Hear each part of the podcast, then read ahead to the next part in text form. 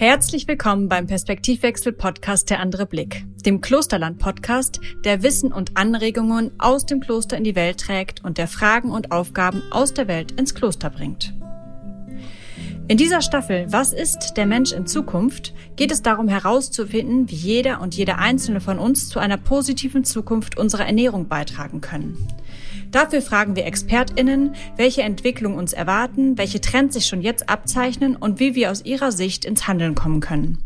Denn wir sind, was wir essen und unser Essen beeinflusst mit, wer wir sind. Mein Name ist Lara Buschmann und als Organisationsberaterin begleite ich den Verein Klosterland und seine Mitglieder bei ihrem Weg in die Zukunft. In dieser Folge blicke ich zur Einstimmung auf unsere neue Staffel mit Jule und Lukas Bosch in die Zukunft und stelle Ihnen unsere Frage. Was ist der Mensch in Zukunft? Ähm, als Zukunftsforscher tut man besser, nicht zu sagen, so wird die Zukunft. Mit dem kleinen Unterschied eines zweiten S im Wort ist, fragen wir nach der Ernährungszukunft der Menschen, also eine eher technisch-praktische Frage, und danach, wer wir eigentlich sein werden, also nicht nur, aber auch eine philosophische oder sogar spirituelle Frage. Welche Rolle die Menschen einnehmen werden, wie sie über sich selbst denken werden, welche Ziele und Wünsche sie haben und, so schließt sich der Kreis, welche Umwelt und Möglichkeiten sie vorfinden werden wenn wir so weiter wirtschaften wie bisher, dass wir einfach massiv äh, degenerierte Ökosysteme haben werden. Jule Bosch studierte Literatur- und Kunstwissenschaftlerin und war bis zu ihrer Tätigkeit als Innovations- und Transformationsberaterin unter anderem für das Zukunftsinstitut tätig. Immer wieder setzte sie zukunftsweisende unternehmerische Ideen selbst in die Tat um und ist Mitgründerin unterschiedlichster Unternehmungen. Letzten Endes bringt es ja nichts, immer auf den anderen zu warten, immer auf den anderen zu gucken und zu sagen, warum machen die denn nichts? Dann würde ich ja auch was machen. Genauso wie Jule Bosch ist auch Lukas Bosch Design Thinking Experte und fand so seinen Weg in die Unternehmensberatung. Zunächst tätig in der internationalen Management- und Technologieberatung. Als Lehrbeauftragter und Speaker beim Zukunftsinstitut ist er gemeinsam mit seiner Frau Jule Innovations- und Transformationsberater und Co-Gründer verschiedener Unternehmen, wie zum Beispiel des Startups Holy Crap. Ganz herzlich willkommen, liebe Jule Bosch, lieber Lukas Bosch. Ich freue mich sehr, dass ihr euch Zeit genommen habt, hier heute mit mir und den Hörerinnen und Hörern unter euer Wissen zu teilen. Ich verfolge eure Aktivitäten ja schon ähm, als Berlinerin etwas länger, ähm, seit die Krabben durch Berlin gezogen sind und das glaube ich auch immer noch tun wahrscheinlich. ich weiß nicht, inwiefern ihr das schon auflösen könnt, das dürft ihr noch mal verraten später. Ihr seid ja in zweierlei Hinsicht Expertin und Experte für unser Thema dieser neuen Staffel, nämlich seid ihr zum einen ja ZukunftsforscherInnen und zum anderen Innovationsberater für Unternehmen, die sich ähm, trauen wollen, diesen Schritt zu gehen, Dinge zu verändern, die es zukünftig braucht. Und dabei habt ihr einerseits eben schon ganz explizit praktisch gearbeitet und andererseits eben euch auch wissenschaftlich damit beschäftigt oder auch ähm, andere befragt, was dann eigentlich gerade zu tun ist und wie sie oder ähm, die Unternehmen das dann auch umsetzen werden. Und deswegen finde ich das ganz toll, dass wir heute hier diese erste Folge aufnehmen können für unsere Staffel und ähm, einfach mal so einen Blick in die Zukunft werfen und dann in der nächsten Folge, das können wir schon mal verraten, dass wir zwei Folgen zusammen machen, dann auch nochmal ganz speziell auf das Thema Ernährungszukunft gucken. Herzlich willkommen erstmal. Ja, vielen Dank. Wir freuen uns hier zu sein. Genau. Wie ich gerade schon erfahren durfte, seid ihr gerade auf Rügen und da gibt es ja dieses schöne Naturschutzgebiet mit diesem großen ähm, Turm, der über ähm, den ganzen Nationalpark schaut. Man ist hoch über den Baumwipfeln.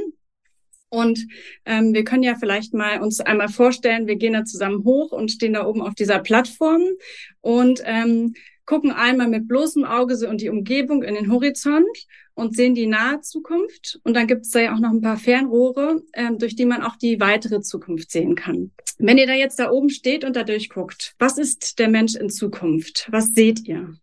Sehr schöne Frage und auch ähm, schön hingeleitet. Das stellen wir uns jetzt direkt mal vor. Und ich glaube, ähm, als Zukunftsforscher tut man besser, nicht zu sagen, so wird die Zukunft, sondern wir arbeiten ganz stark mit Szenarien das heißt, wir gucken uns verschiedene Varianten von Zukunft an und äh, sagen jetzt, manche sind vielleicht ein bisschen wahrscheinlicher, andere sind vielleicht ein bisschen plausibler. Und dann gibt es noch die Zukünfte, die sind besonders wünschenswert. Ähm, das ist wahrscheinlich nur ein kleiner Teil von dem, was werden könnte. Ähm, und so nähern wir uns der Sache. Ähm, das heißt, wir machen so verschiedene Korridore auf und sondieren mal, wo es hingehen könnte. Und nehmen dann noch den Schritt und sagen, okay, wenn wir jetzt noch diese wünschenswerten Zukünfte haben, dann gibt's noch A, B, C, D, was wir tun können, um darauf hinzuarbeiten, damit wir nicht so vollkommen dieser Zukunft ausgeliefert sind. Und in Bezug auf Ernährung ähm, sehen wir, dass es, glaube ich, zwei sehr, sehr starke Antriebsfaktoren gibt, die Veränderung vorantreiben. Das ist einmal Technologie. Also gibt es unheimlich viele Innovationen, die ähm, Dinge verändern, ähm, angefangen bei Fleischersatz oder Fischersatz bis hin zu Maschinen, die in irgendeiner Form Nährstoffe aus der Luft äh, raussaugen ähm, und daraus Nahrungsmittel herstellen. Und dann haben wir den anderen Strang, ähm, und der ist ganz weit weg von Technologie. Und da geht es eher darum zu gucken, wie können wir denn in Synergie mit der Natur ähm, verschiedene Innovationen in die Welt bringen? Wie können wir Anbausysteme revolutionieren? neu denken, vielleicht auch wieder zurück zum alten denken und dann nochmal eine neue Form finden. Das heißt, diese beiden Stränge können wir uns, glaube ich, angucken, wenn wir überlegen, wo geht es denn so in nächster Zukunft hin und woran arbeiten auch verschiedene Akteure in diesem Bereich. Ich glaube, man kann nochmal zwei Perspektiven vielleicht insbesondere äh, äh, auch voneinander entscheiden, die man unterscheiden. Ich meine, das eine ist ja letzten Endes, und da hast du jetzt stark schon Bezug drauf genommen, ist die Nahrungsmittelerzeugung. Ja, also wo kommt das, was wir essen, was auf den Teller kommt, her? Was uns ernährt, wo kommt das her? Wie wird das erzeugt? Wie wird das sozial betrachtet erzeugt? Wie wird das ökologisch betrachtet erzeugt? Und natürlich auch, wie wird das technologisch betrachtet erzeugt? Ähm, und wir können aber auch im Prinzip drauf gucken, wie ernähren wir uns? Ne? Also das sind ja auch im Prinzip einfach Essgewohnheiten die kulturell ganz stark geprägt sind. Und ich glaube, es gibt kaum Themenfelder, die eigentlich kulturwissenschaftlich vielleicht auch interessanter sind, äh, weil sie eben ganz, ganz stark tradiert werden. Auch gleichzeitig, was man auch gerne unterschätzt, ist, dass sich Ernährung durchaus auch verändert. Ja, also Ernährungsgewohnheiten verändern sich. Und was man da häufig antrifft, ist so die, diese Veränderung, die ganz, ganz lange braucht. Das stimmt zum einen, wir unterschätzen das aber zum anderen auch. Also wenn wir uns zum Beispiel angucken, was unsere Großelterngeneration gegessen hat, unterscheidet sich das ganz schön krass von dem, wie wir uns jetzt aktuell ernähren und was wir für völlig normal erachten. Mhm. Und da verschwimmen letzten Endes ein Stück weit, man nicht nur, wenn man in die Zukunft guckt, sondern auch, wenn man in die Vergangenheit guckt, verschwimmt da so ein bisschen die Wahrnehmung. Und ich glaube, das eine, wie wird es erzeugt, hängt natürlich mit dem anderen, wie ernähren wir uns, was essen wir gerne, was essen wir nicht so gerne, was kommt uns normal vor, nicht normal vor, hängt damit zusammen, ist aber durchaus, glaube ich, äh, äh, wert, quasi eine unterschiedliche äh, Betrachtung quasi auch zu erfahren. Genau. Und dann kann man natürlich nochmal die Facette aufmachen oder die Perspektive aufmachen, welche Trends wirken denn noch auf das Thema Ernährung. Ne? Da ist einmal ganz stark das Thema Urbanisierung, immer mehr Menschen, die in Städten leben, ähm, was auch dazu führt, dass wir Nahrungsmittelerzeugung in die Städte reinkriegen wollen, weil das einfach logistisch schlau ist, weil es verschiedene Anbausysteme gibt, die inzwischen das auch einfach ermöglichen. Das ist ein ganz, ganz starker Trend. Dann das Thema Nachhaltigkeit natürlich. Ne? Also wenn wir uns überlegen, in ferner Zukunft können wir uns ausmalen, dass wenn wir so weiter wirtschaften wie bisher, dass wir einfach massiv äh, degenerierte Ökosysteme haben werden. Das heißt Extremwetter, das heißt äh, Flutkatastrophen, das heißt vielleicht Insektenplagen ähm, und da auch zu schauen, was gibt's denn heute schon für Akteure, die vielleicht in diese Richtung arbeiten, ähm, dass wir uns als Menschheit ähm, in unterschiedlichen Ökosystemen auch einfach überlegen, was machen wir denn, wenn es so kommt? Ne? Wie, wie müssen wir Fischerei ähm, heute neu denken, wie müssen wir Landwirtschaft heute neu denken und so weiter und so fort. Also da kann man auch noch mal noch eine neue Perspektive aufmachen und schauen, was spielt da eigentlich mit rein. Da hattet ihr jetzt Urbanisierung und Nachhaltigkeit genannt. Gibt es da noch mehr Schlagwörter, die da in diese, durch dieses Fernrohr noch zu sehen sind?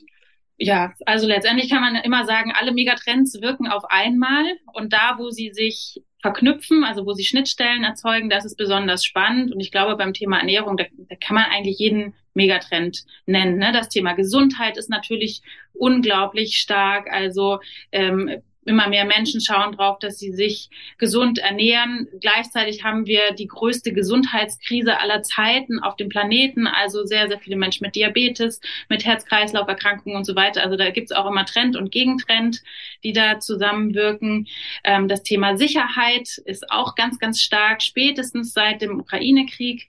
Ne, wenn wir sehen, dass einfach ähm, viele Lebensmittel wie Weizen und so in Kriegsgebieten hergestellt werden, äh, auf die wir aber angewiesen sind. Wie gehen wir damit um? Also wirklich durch die Bank weg kann man, glaube ich, jeden Megatrend einmal angucken und sagen, ah, wie wirkt sich das eigentlich auf das Thema Ernährung aus? Das glaube ich. Was ist denn mit den sozialen Themen, also mit dem Miteinander?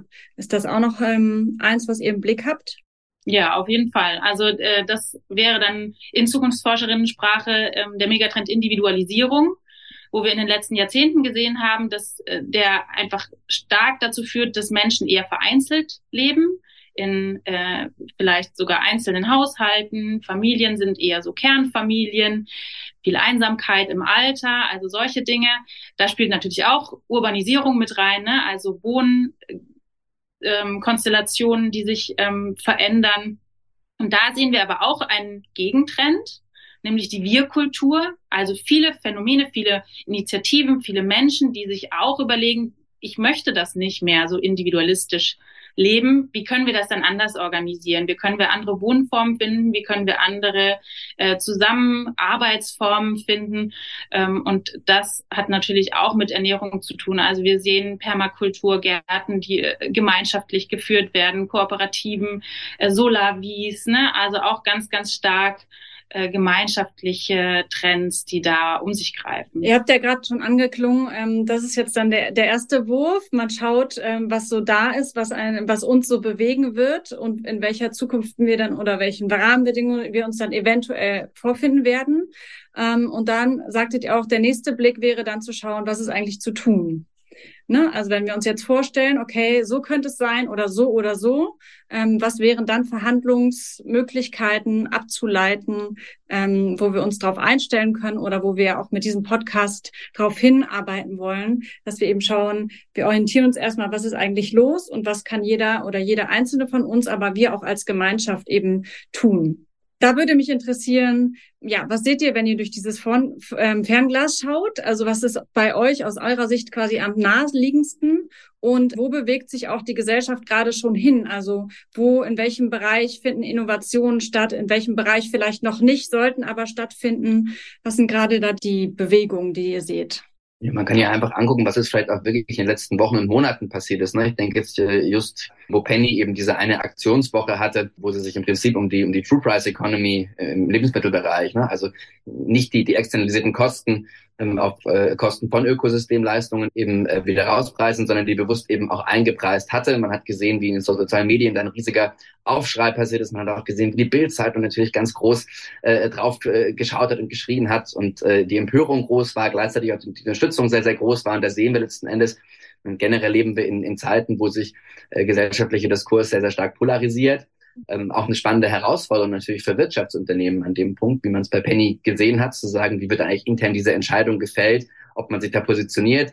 Äh, dann zu Recht natürlich auch die Kritik daran, dass es jetzt nur für eine Woche ist und so weiter. Also da gab es ja auch einige, wenn man sagen, satirische Spitzen dagegen oder in, diesem Kontext.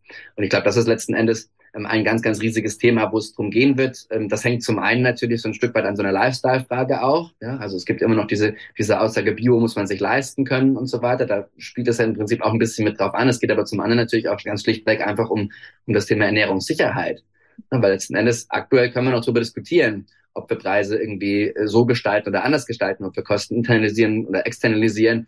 Ähm, die Frage ist, ob wir nicht in, in der mittelfristigen Zukunft eigentlich an einen Punkt kommen, wo das gar keine, gar keine Debatte mehr ist, ähm, sondern wo wir gar nicht umhin kommen, ja, weil einfach Nahrungsmittelerzeugung sehr viel teurer geworden ist, wo das keine Entscheidung von einem Einzelunternehmen ist, zu sagen, das mache ich jetzt für eine Woche, ähm, und wo auch die Bildzeitung nicht mehr sagen kann, oh, machen wir das jetzt oder machen wir das nicht, sondern es sind einfach die realen Preise, die dann eben fällig werden für bestimmte Produkte. Ne? Und da sehen wir letzten Endes natürlich auch so ein Stück weit, wenn man jetzt wirklich mal so aus einer Erzeugungssicht drauf guckt und die, die Umstände der Erzeugung sich anguckt, wie möglich ist das eigentlich noch? Ja, in welchem Kostenrahmen kann sich das noch bewegen? Wir sehen eben stark degenerierte Böden. Wir sehen, dass der, der, der Einsatz von, von Düngemitteln und so weiter immer verstärkt werden muss. Wir sehen zum Beispiel auch mit invasiven Arten, dass natürlich der Einsatz von Pestiziden und so weiter immer stärker, müssen immer stärker zum Einsatz kommen, damit wir überhaupt noch genug erzeugen können zu dem Preis, den wir uns irgendwie gesellschaftlich so wünschen, ja, scheinbar. Und letzten Endes sehen wir da tatsächlich, dass eben diese jetzt gerade stattfindenden Diskurse ein Stück weit darauf hindeuten, wie es in Zukunft werden könnte, aber gleichzeitig natürlich auch schon vorwegnehmen, dass es in Zukunft vielleicht gar keine Frage mehr ist, über die wir uns so groß auseinandersetzen können, über die wir uns empören können oder die wir feiern können, sondern dass es tatsächlich vielleicht auch einfach schon ein Vorbote ist, ein Vorgeschmack ist auf das, was potenziell uns droht, negativ gesprochen jetzt, ähm, ähm, wenn wir jetzt nicht ein Stück weit vielleicht auch einlenken und, und, und vorwegnehmen schon, ja. Hm. Und die Frage ist immer, in welcher Rolle sehe ich mich gerade in diesem Veränderungsprozess? Das heißt, ich glaube, jeder und jede von uns ist gerade auch auf der Suche nach Hebeln, um Dinge voranzutreiben, um diese wünschbare Zukunft auch zu erzeugen und sich nicht irgendwie einer, einer Dystopie zu ergeben. Ähm, und da kann man natürlich aus unterschiedlichen Warten gucken. Dann bin ich ein Individuum, dann habe ich bestimmte Hebel, die ich umlegen kann. Dann kann ich natürlich irgendwie bewusst einkaufen gehen und dann kann ich gucken, äh, was ich für Klamotten anhabe und wie oft ich die nutze und so weiter und so fort. Was hier, glaube ich, zu beachten ist, dass das ein Hebel ist, den natürlich jeder hat, der aber relativ klein ist und aber ganz, ganz, ganz, ganz groß besprochen wird. Mhm. Nicht nur im Positiven, ah, was kann ich machen, sondern auch im Negativen, oh, das stresst mich total oder hey, du, du hast ja schon wieder das nächste Paar Schuhe gekauft, aber du soll, willst doch nachhaltig sein. Ne? Also das ist ein ganz großes Konfliktpotenzial, diese individuelle Ebene und gleichzeitig hat es einen relativ geringen Hebel. Das heißt, wofür wir plädieren, auch in unserer Beratungstätigkeit, ist davon wegzukommen und zu sagen, ja, es gibt dann auch Sachen, die kann nur die Politik entscheiden.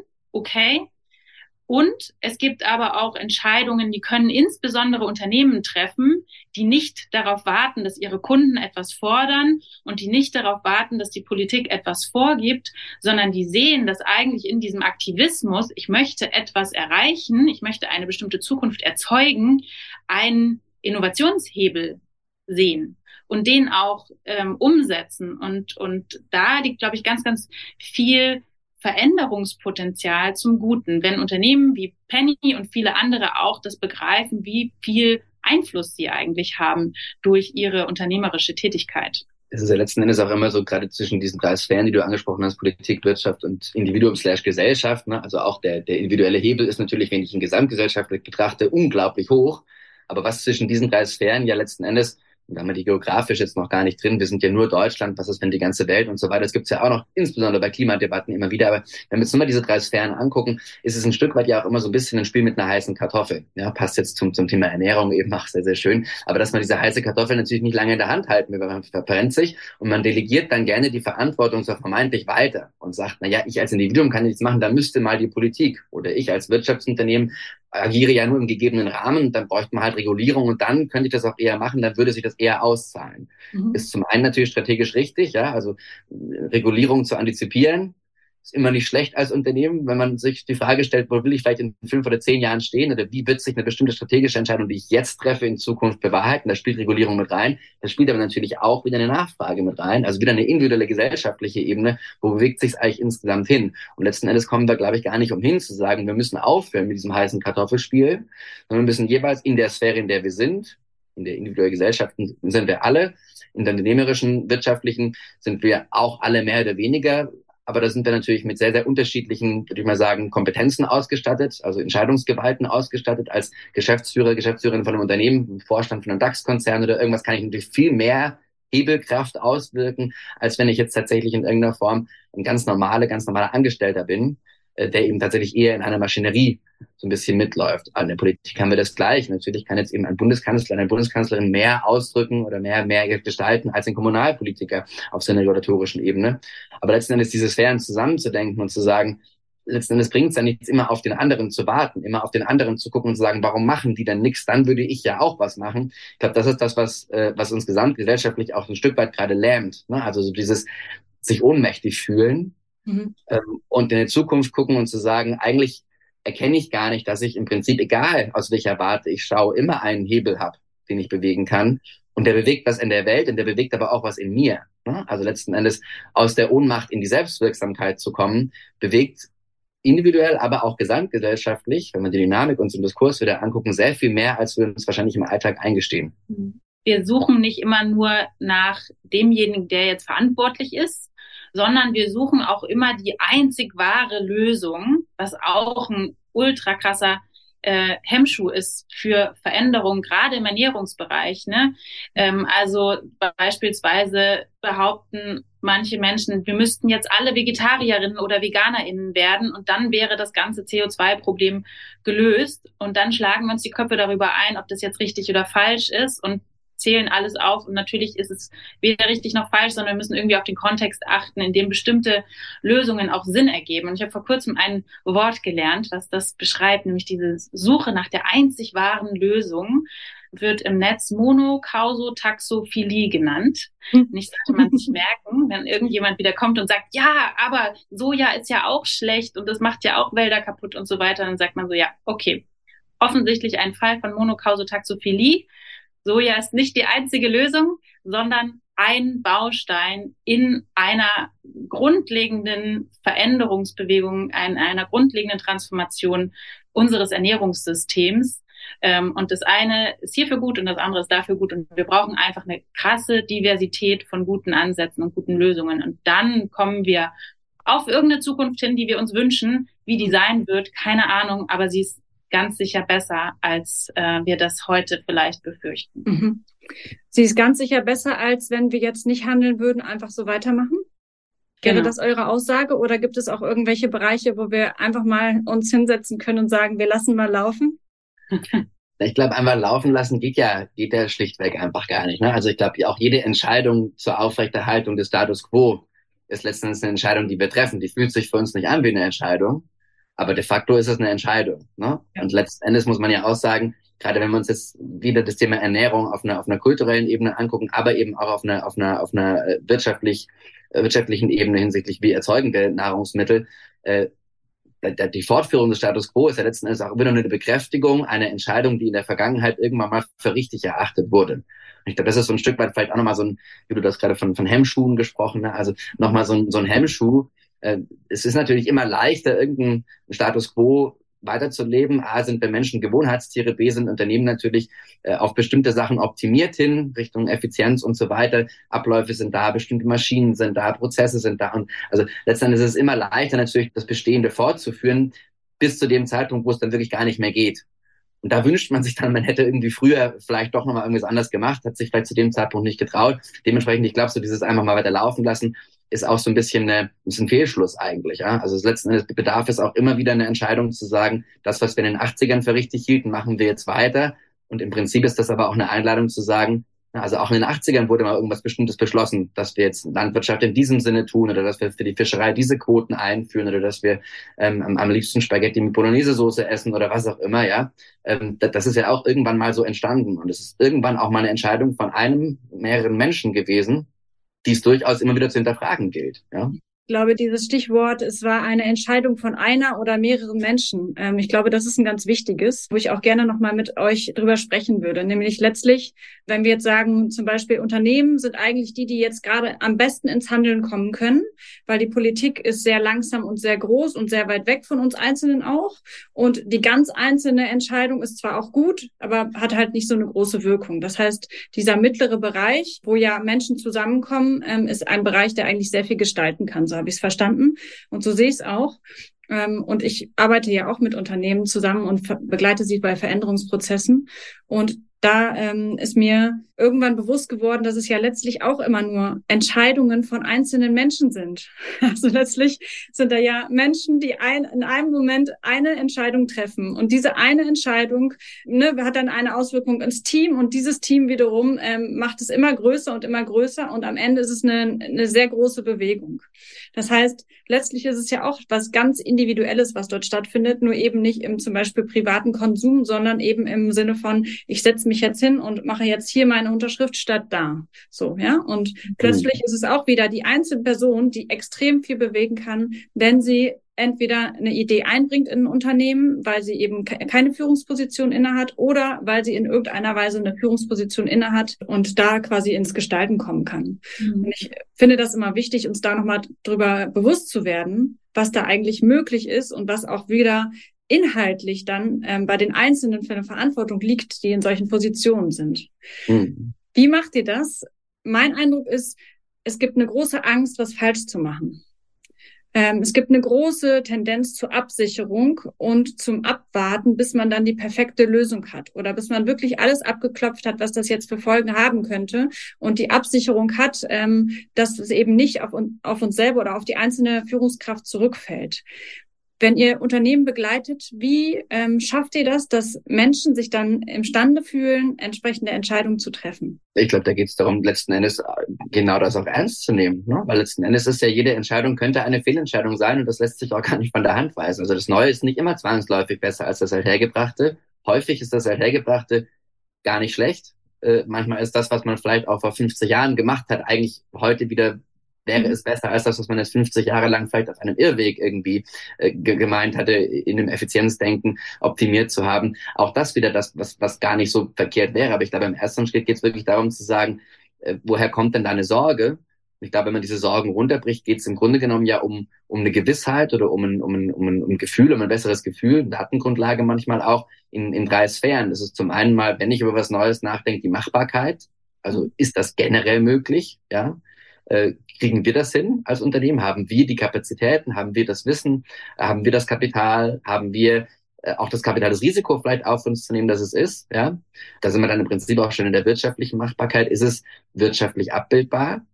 Nicht nur technisch überhaupt irgendwie möglich, aber beim Thema äh, äh, äh, Fleisch aus dem Labor zum Beispiel ist es ja mittlerweile so, dass es das technisch sehr, sehr viel mehr möglich wäre, als dass es was wirtschaftlich irgendwie äh, gerade aktuell realistisch ist. Also das sind die Skaleneffekte noch nicht an dem Punkt, da ist die Technologie manchmal auch noch gar nicht an dem Punkt, dass sie eben zu einem, zu einem vernünftigen Preisgefüge skalierbar wäre. Und der dritte Punkt ist natürlich am Ende des Tages dann auch wieder, äh, würde das irgendjemand konsumieren. Das sind wir bei, den Essgewohnheiten, die äh, speziell sind. Ja, also weil es letzten Endes so, so ein riesiger Teil von unserem Leben ist, der uns sehr, sehr persönlich, wir führen da irgendwie etwas gerade in uns ein, wir wollen davon irgendwie uns ernähren, das soll gut schmecken, es ist ein soziales äh, äh, Happening, was da häufig auch eben passiert oder passieren soll, hoffentlich äh, manchmal auch nicht passiert, ähm, ähm, wenn man alleine eben äh, unter Einsamkeit leidet und ist. Ähm, aber letzten Endes die, diese, diese drei Sphären sind es ja, wenn man es wenn man's runterbricht. Und häufig hilft es schon, ähm, dass man diese Klarheit herstellt und sagt, guck mal, worum, worum geht's jetzt? Woher kommt jetzt eigentlich die Unsicherheit gerade? Mhm. Ist nicht klar, ob es generell möglich ist, ist nicht klar, ob das die richtige Entscheidung für den gegebenen Rahmen ist. Ähm, ist nicht klar, ob das wirtschaftlich tragfähig ist oder ist nicht klar, ob das marktfähig ist im Sinne von nicht nur wirtschaftlich marktfähig, sondern tatsächlich auch, wenn wir uns ein, ein Kundenbedürfnisse quasi angucken und, und, und bestimmte Trends eben am Markt angucken, eine Zahlungsbereitschaft angucken und so weiter und so fort. Das heißt, häufig hilft es überhaupt erstmal zu sondieren, woher kommt Unsicherheit und diese Unsicherheiten dann auszuräumen, ist letztlich nicht nur lästig, sondern ist auch etwas, was einfach äh, unabdingbar ist, um zu einer guten Entscheidung zu kommen. Ja, also es hilft ja auch niemandem zu sagen, ich, ich treffe jetzt so eine Bauchentscheidung, die sind auch häufig nicht schlecht, ja. Oder gleichzeitig sind sie natürlich A, äh, äh, häufiger mit Unsicherheit behaftet, weil der Mensch ein Wesen ist, das gerne rationalisiert ähm, und insbesondere eben im unternehmerischen Kontext auch häufig rationalisieren muss, weil andere irgendwie auch mitentscheiden müssen und mitgehen müssen, es mittragen müssen. Ja. Mhm. Das heißt aber, wenn wir jetzt nochmal auf die Wirtschaftlichkeit gucken, ähm, ist ja angesprochen worden, quasi das Produkt muss ja dann auch am Markt erfolgreich sein, ähm, sonst macht das Ganze ja keinen Sinn. Können wir nicht die Menschen einfach dazu zwingen, dass sie das dann essen müssen, weil das ist ja besser für die Zukunft? Oder funktioniert das nicht? Da, da wären wir dann wieder eher in der politischen Sphäre quasi, ja. ja. Äh, und wir merken ja gerade, was passiert, wenn Menschen nur ein klein wenig das Gefühl bekommen, sie werden zu irgendetwas gezwungen ähm, das funktioniert nicht sonderlich gut. Ne? Also da gibt es ganz, ganz starke Beharrungstendenzen. Ähm, da kann man jetzt wieder sagen, vielleicht ist es auch eine Krankheit von westlichen Gesellschaften. In China wäre das alles viel leichter. Ja, will ich mir auch kein Urteil drüber drüber erlauben, weder ob das so ist noch ob das gut oder schlecht ist. Ja, aber letzten Endes an der Stelle würde ich eigentlich sagen, im Grunde genommen macht das häufig mehr kaputt, als dass es hilft. Ja, also ich glaube letzten Endes, äh, wenn wir jetzt über Nachhaltigkeit sprechen, und ich glaube, da, da tänzeln wir auch gefühlt so ein bisschen drumrum, ja, mit, mit diesen Fragen, ähm, ist es so, dass, dass nachhaltige Produkte äh, nicht nur irgendwie gekauft werden sollten, weil sie nachhaltiger sind, auch wenn das irgendwie faktisch sinnvoll und richtig wäre, ja, weil es sehr, sehr viel bewahren würde, äh, was wir vielleicht sonst irgendwann vermissen, was Lebensgrundlagen und so weiter angeht. Aber letzten Endes gehört eben gerade beim Thema Ernährung noch viel, viel mehr dazu. Da gehört natürlich der Geschmack dazu, da gehört die Textur dazu, äh, da gehören aber auch ethische Betrachtungsweisen dazu. Ähm, ähm, da gehört ein Preispunkt dazu. Ich muss es mir irgendwie leisten können, ich muss es mir leisten wollen. Ist auch immer die Frage, ob leisten können oder leisten wollen. Ähm, und am Ende des Tages sollte jedes Lebensmittelprodukt, das sagt, ich will gekauft werden, natürlich in irgendeiner Form wirklich beim Einzelnen auch eine, eine Überzeugung hervorrufen. Ja. Ansonsten ist es, klar kann ich mit Marketing vielleicht noch irgendwie versuchen zu sagen, ich versuche das in irgendeiner Form den Leuten dann irgendwie schmackhafter zu machen, als es ist oder versuche bestimmte Sachen zu verschweigen und so weiter. Aber ich glaube, so der ganz harte Zwang, wäre ich sehr, sehr skeptisch. Mhm. Ja. Ich glaube aber, dass es bei manchen Dingen durchaus passieren kann. Ne? Also klar gibt es diese großen Diskussionen über das Tempolimit und über ähm, Fleischverzicht und so weiter. Da tun sich riesige Fronten auf. Gleichzeitig werden viele Veränderungen durchaus durch so eine Art äh, kleine Revolution umgesetzt. Also gerade das Thema Fahrradstädte in den Niederlanden. Ne? Da gab es teilweise riesige Aufstände, wo Leute sich gewehrt haben, dass die Stadt jetzt autofrei sein soll. Aber das sind so Sachen, die sehen wir gar nicht im Nachhinein. Da haben wir dann das Gefühl, oh, wir dürfen den Leuten nichts verbieten. Ähm, aber wir sehen schon, dass es in anderen Ländern, in anderen Bereichen hat es durchaus gewirkt. Wir können uns das, das Rauchverbot in Innenräumen anschauen. Auch das war einfach ein Verbot und heute finden die meisten das, glaube ich, ziemlich gut, weil es einfach auch schöner ist, in einem Restaurant zu sitzen, wo nicht geraucht wird. Ähm, das heißt, in dem Moment, wo wir das von vornherein ausschließen, dass Dinge verboten werden dürfen, ähm, berauben wir uns, glaube ich, auch einem Teil unserer Werkzeuge, die wir haben.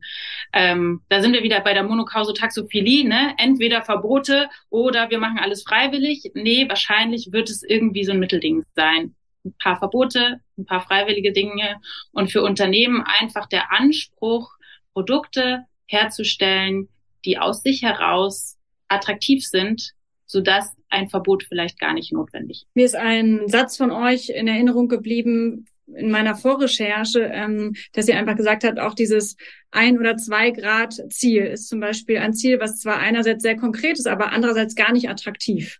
Ja, und dass wir immer nach etwas streben wollen, was uns motiviert, also wo wir wirklich auch hinwollen, also eine wünschenswerte ähm, Situation. Ja, und das fand ich sehr überzeugend ähm, in dem Sinne, dass wir wirklich auch schauen müssen, was macht denn Spaß, ähm, weil dann sind wir mit dabei, dann können wir auch andere überzeugen. Und ähm, das andere, was ich auch sehr überzeugend fand von eurer Arbeit, ist ähm, eben zu sagen, was können wirklich, was ist mein großer Hebel oder was ist unser großer Hebel?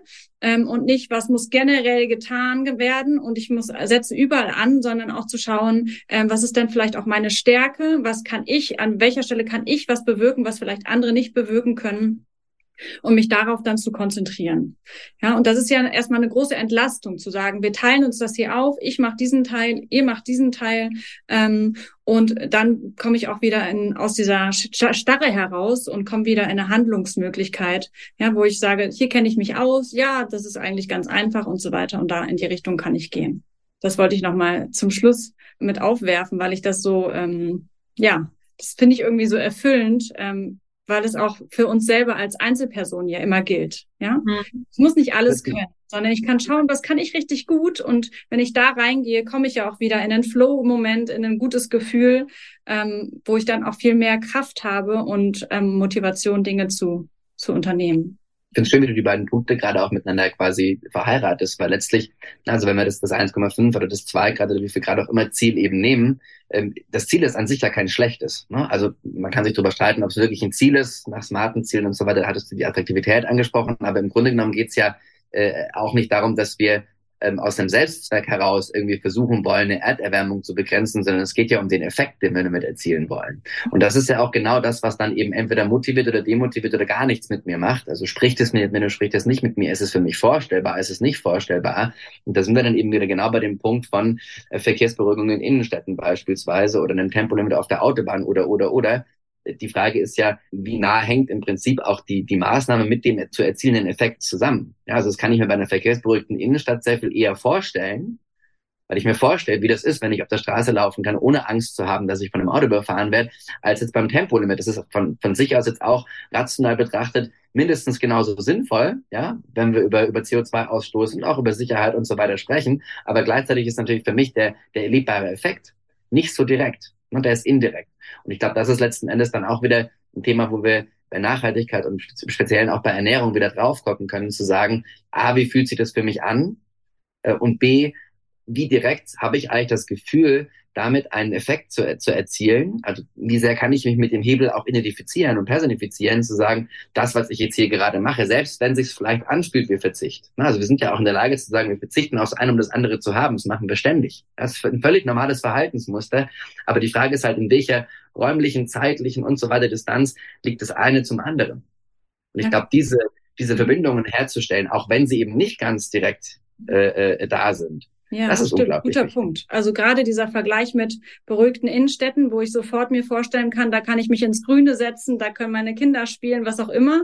Und ähm, Autobahnlimit ist natürlich erstmal irgendwo komme ich langsamer an, als ich das vielleicht gewohnt bin. Ja, also da ist ja ein Riesenunterschied in dem, wie ich das dann auch direkt ähm, selber ähm, erleben kann und und dann auch dafür motiviert bin mitzumachen. Ja, mhm. spannend. Bevor wir zur letzten Frage kommen für diesen Teil, würde ich euch gerne noch einmal bitten, über euer Buch zu berichten, ähm, Ökonomie, so retten führende UnternehmensaktivistInnen unsere Zukunft und ob ihr sonst noch Empfehlungen habt, wenn wir uns noch weiter mit dem Thema beschäftigen wollen.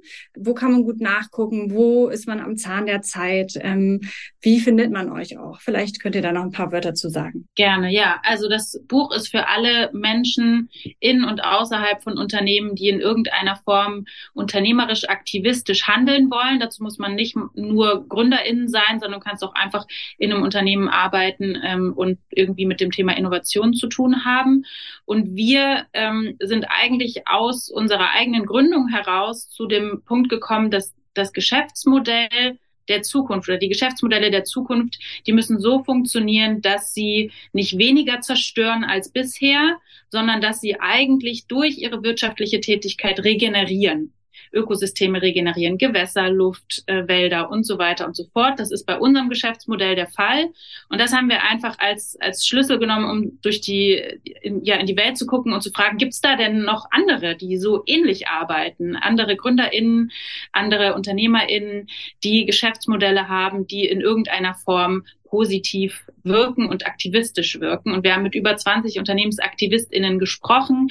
Das sind ähm, ja junge Startup-GründerInnen, das sind aber auch etablierte ähm, UnternehmerInnen gewesen. Und wir haben mit denen äh, oder anhand dieser Beispiele rausgearbeitet, was sind denn die Geschäftsmodelle, wie funktionieren die denn, was sind die Erfolgsprinzipien, was sind die Produkte, wie denken diese Leute, was haben die für Strategien, worauf arbeiten die hin und wie funktioniert das Ganze. Und das haben wir synthetisiert und in acht Kapitel gepackt und ähm, ja, letztendlich eine Art Anleitung geschrieben, wie das, wie das gehen kann. Und im Grunde genommen, ich glaube, wenn wir es wirklich nochmal ganz, ganz verkürzt unterbrechen, geht es um die Frage, wie schaffen wir es eigentlich, diesen vermeintlichen Zielkonflikt zwischen Nachhaltigkeit und Wirtschaftlichkeit zu hinterfragen und zu übergehen letzten Endes auch, weil hat es jetzt gerade schon angesprochen, es ist ein vermeintlicher Zielkonflikt. Ne? Also in einem bestehenden Geschäftsmodell habe ich den häufig drin, weil einfach als dieses Geschäftsmodell entwickelt und etabliert wurde, Nachhaltigkeit noch nicht so ein Thema war, wie es aktuell ist. Vielleicht hätte sein müssen, ja, weil es schon relativ lange klar ist, auf welches Problem wir zusteuern, aber es war tatsächlich einfach zum, zu dem Zeitpunkt, wo das Geschäftsmodell entstanden ist, wo das Produkt entwickelt wurde